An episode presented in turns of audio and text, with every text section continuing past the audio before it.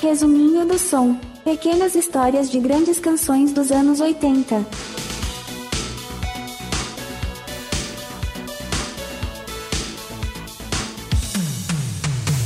Existem histórias e historinhas, novelas e contos. Aqui no Resuminho eu aproveito para contar apenas as curtinhas, sobre as músicas que não vão virar episódios completos do resumo do som. E isso acontece porque ou eu não encontrei informações suficientes, ou o artista não revelou muita coisa sobre como a canção surgiu, ou simplesmente porque a canção não tinha lá uma história muito interessante. E quando isso acontece, eu junto três dessas músicas em uma única edição. Esse é o Resumindo do Som e hoje eu vou contar para vocês um pouco das músicas Yes, do Tim Moore, Kaylee, do Marillion e The Riddle, do Nick Kershaw.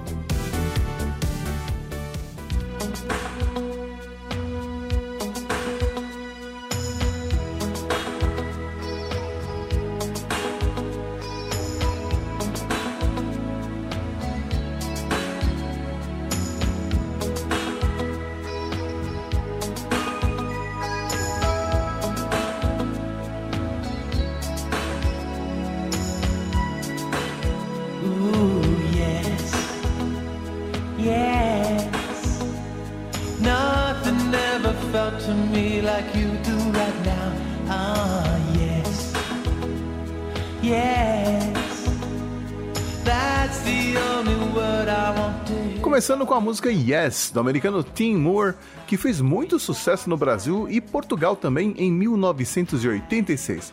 Você não conhece a música? Dá uma ouvidinha, pode ser que você já tenha ouvido em algum momento da sua vida.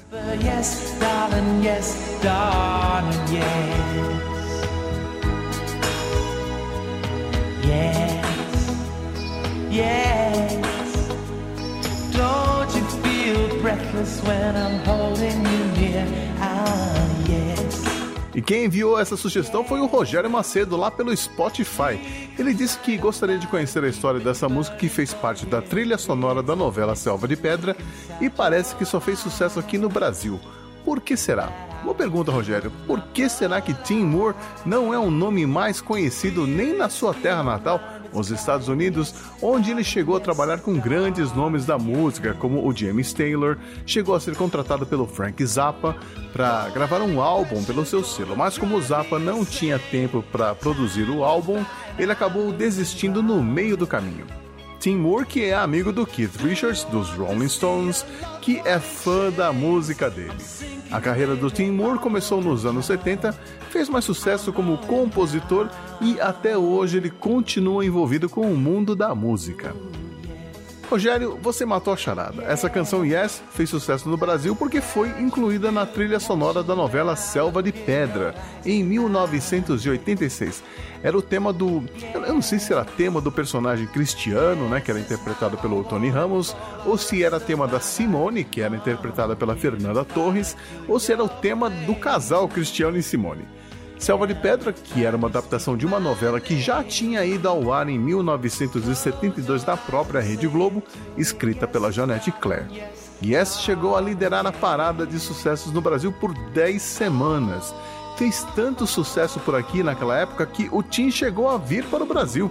Ele se apresentou no Globo de Ouro e aproveitou para dar uma passadinha nos programas do Raul Gil e da Hebe. Fez algumas aparições em clubes e danceterias, até em Osasco, aqui em São Paulo, o cara foi cantar. Não é exagero dizer que durante alguns meses ele viveu o sonho de ser superstar. Essa música foi lançada originalmente em 1985 no quinto álbum solo do Tim, chamado Flash Forward. Eu não tenho muito a dizer sobre o processo de criação, ele compôs tudo em sua casa e acabaria tocando ele mesmo todos os instrumentos. E ele fez isso porque os quatro primeiros álbuns não tinham sido bem sucedidos comercialmente falando, e ele queria conseguir pelo menos um sucesso e poder gravar um videoclipe. Aí ele resolveu criar um produto bem comercial, bem pop, para tocar nas rádios mesmo, para conseguir manter o seu contrato com a gravadora. Só que lá nos Estados Unidos esse álbum também não foi bem e a gravadora dispensou o Tim. Aí é que entra a mão do destino. Algum diretor musical da teledramaturgia da Globo, que pode ter sido Liminha, Sérgio de Carvalho, Max Pierre, João Augusto, e Mariozinho Rocha, entre outros, né? Algum deles deve ter achado esse álbum no acervo da gravadora Elektra e incluiu na trilha da novela, que foi lançada pela Som Livre e vendeu quase um milhão de cópias. E dá para entender o porquê. Essa trilha internacional da novela Selva de Pedra é muito boa. Tem The Cure, Xadê, Elton John, entre outros. Então o Tim não tinha mais gravadora, mas foi convidado para vir ao Brasil e se apresentar por aqui. E gostou tanto que ficou 72 dias passeando e curtindo a vida de estrela da música aqui no Brasil. Só que quando ele voltou para os Estados Unidos, a vida voltou ao normal. Ele continuou sem contrato com gravadoras e foi trabalhar como compositor e produtor, onde ele foi e é bem sucedido. Então, se você não conhece essa música, ouça aí mais um pedacinho. The only word I want to hear from your mouth. Oh, let's not waste our time hiding what we feel inside. If your tongue is tied, just whisper yes, darling, yes, darling, yes. Vamos agora para a segunda música de hoje, que é Kaylee do Marillion.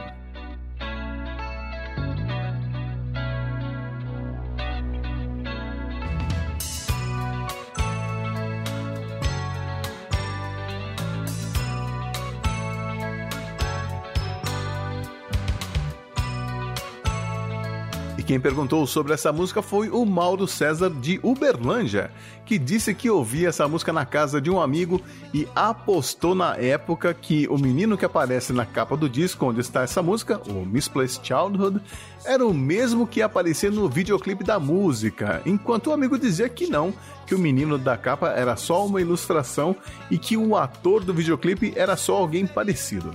Olha, Mauro, pode ligar para seu amigo e cobrar essa aposta porque você estava certo. O menino que serviu de modelo para a ilustração é o mesmo que aparece no videoclipe e o nome dele é Robert Mead. Ele tinha 10 anos na época e foi escolhido pelo ilustrador Mark Wilkinson, que era vizinho dele. Kaylee foi lançada em 18 de junho de 1985 e foi composta pela banda toda, com letra do vocalista Fish ela é um exemplo de música que fez sucesso em um país e não em outro. No caso, ela chegou ao segundo lugar no Reino Unido, enquanto que nos Estados Unidos não passou do 74º lugar da parada. Kaylee faz parte do álbum conceitual Misplaced Childhood, que conta a história de um jovem que reflete sobre seu passado e sua jornada para se tornar adulto.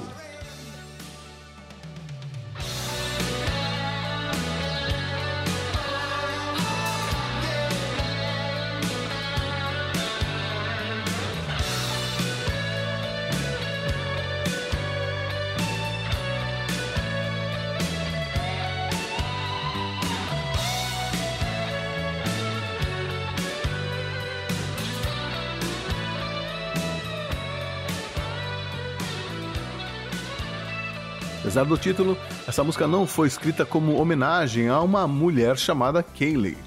O Fish até namorou uma mulher chamada Kay Lee, nome com uma grafia diferente, mas ele revelou que na verdade ele estava citando vários momentos com várias mulheres diferentes com as quais ele se relacionou ao longo da vida.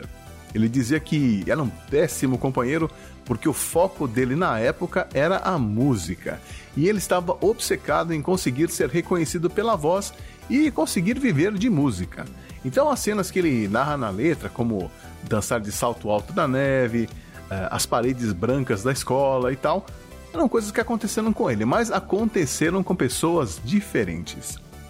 A música fez tanto sucesso na época que vários pais batizaram as filhas com o nome Kaylee lá na Inglaterra. E em 24 de outubro de 2012, o vocalista Fish noticiou em sua conta no Facebook que a Kaylee da vida real havia falecido. A parte instrumental da música surgiu quando o guitarrista Steve Rothery criou um riff de guitarra para a namorada e futura esposa Joe. Ela tinha pedido para ele explicar como ele desenvolvia as ideias para músicas. Aí ele pegou sua Fender Stratocaster e começou a improvisar o que mais tarde se tornaria o riff de Kaylee, enquanto explicava para ela que ele tentava combinar melodia e ritmo. Ou seja, se não fosse pela namorada curiosa, Kaylee não existiria. A música foi gravada no estúdio Hansa em Berlim no começo de 1985, quando o Fish e o Steve foram acompanhados pelos outros integrantes do Marillion, o tecladista Mark Kelly, o baixista Peter Vavas e o baterista Ian Mosley. O lançamento aconteceu em 1 de junho de 1985 e o resto é história.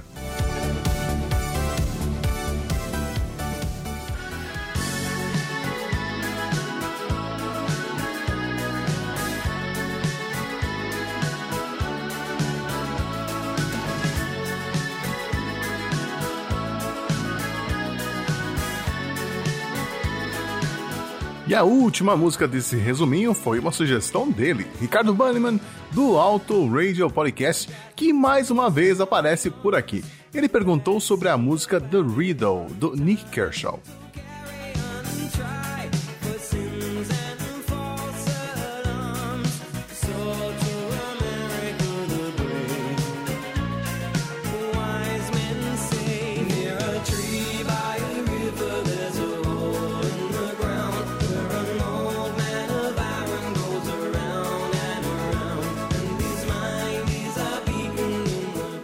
Lançada pela gravadora RCA em 6 de novembro de 1984, The Riddle chegou ao terceiro lugar da parada inglesa e foi top 10 em vários países como Austrália, Irlanda, Noruega e Suécia. Segundo o próprio Nick Kershaw, a música foi composta em 10 minutos ele criou a sequência de acordes e a melodia, gostou do que ouviu e não quis perder tempo escrevendo uma letra, porque ele costumava levar muito tempo para encontrar as palavras certas. Então ele foi encaixando umas palavras e frases sem sentido só para gravar uma demo. A faixa foi sendo aprimorada com a adição de vocais, guitarras, efeitos e tudo mais, e o Nick continuava tentando reescrever a letra e todas as versões que ele escrevia não encaixavam tão bem na música quanto a versão sem sentido. No final, o Nick, a banda e o pessoal do estúdio decidiram que era melhor deixar do jeito que estava e por isso decidiram batizar a faixa de The Riddle, a charada, para dar a ilusão de que a letra tinha algum significado oculto. Isso foi bom para o diretor do videoclipe que foi feito para essa música, que pôde colocar qualquer imagem na tela, já que tudo podia ser entendido como uma dica do que era a tal charada. E eles fizeram isso mesmo. O videoclipe tem o Mickey, o Buda, é, o charada do Batman, um careca com ratos na cabeça. Na verdade, parecia mais um pesadelo do que uma charada. Então é isso. Tem muito maluco por aí tentando explicar o significado da música, mas ela simplesmente não tem, porque não foi escrita para ter um. Mas isso tem uma explicação. Foi a própria gravadora que incentivou esse mistério sobre as letras e criou até um concurso pedindo para os fãs mandarem cartas tentando desvendar a charada. Eles receberam montanhas de cartas com análises elaboradas e detalhadas da música linha por linha, palavra por palavra. Algumas podiam virar livro ou roteiro de filme, outras até faziam sentido. As pessoas paravam o Nick na rua para discutir suas ideias e teorias. Em uma ocasião, o Nick foi para uma entrevista ao vivo na Radio One da BBC com um locutor que tinha dito ao público britânico que ele estaria revelando tudo em seu programa. E é claro que o locutor ficou bastante chateado quando o Nick revelou que não tinha nada a revelar. E é isso, algumas músicas simplesmente são compostas. Não tem nada de interessante no processo, mas mesmo assim elas podem se tornar grandes hits e eu acho isso fascinante. E essa foi mais uma edição do Resuminho do Som. Obrigado, Rogério Macedo, Mauro César e Ricardo Banniman pelas sugestões. Gostou da proposta? Então não perca tempo, mande a sua sugestão de uma música de sucesso dos anos 80 que você quer conhecer mais a fundo. Se não virar um episódio do resumo, vira um episódio do resuminho, que volta quando eu juntar mais três pedidos. Olha, eu achei que ia demorar para acontecer, mas já foram três edições. Mas, por enquanto, eu vou nessa. Um abraço e até mais.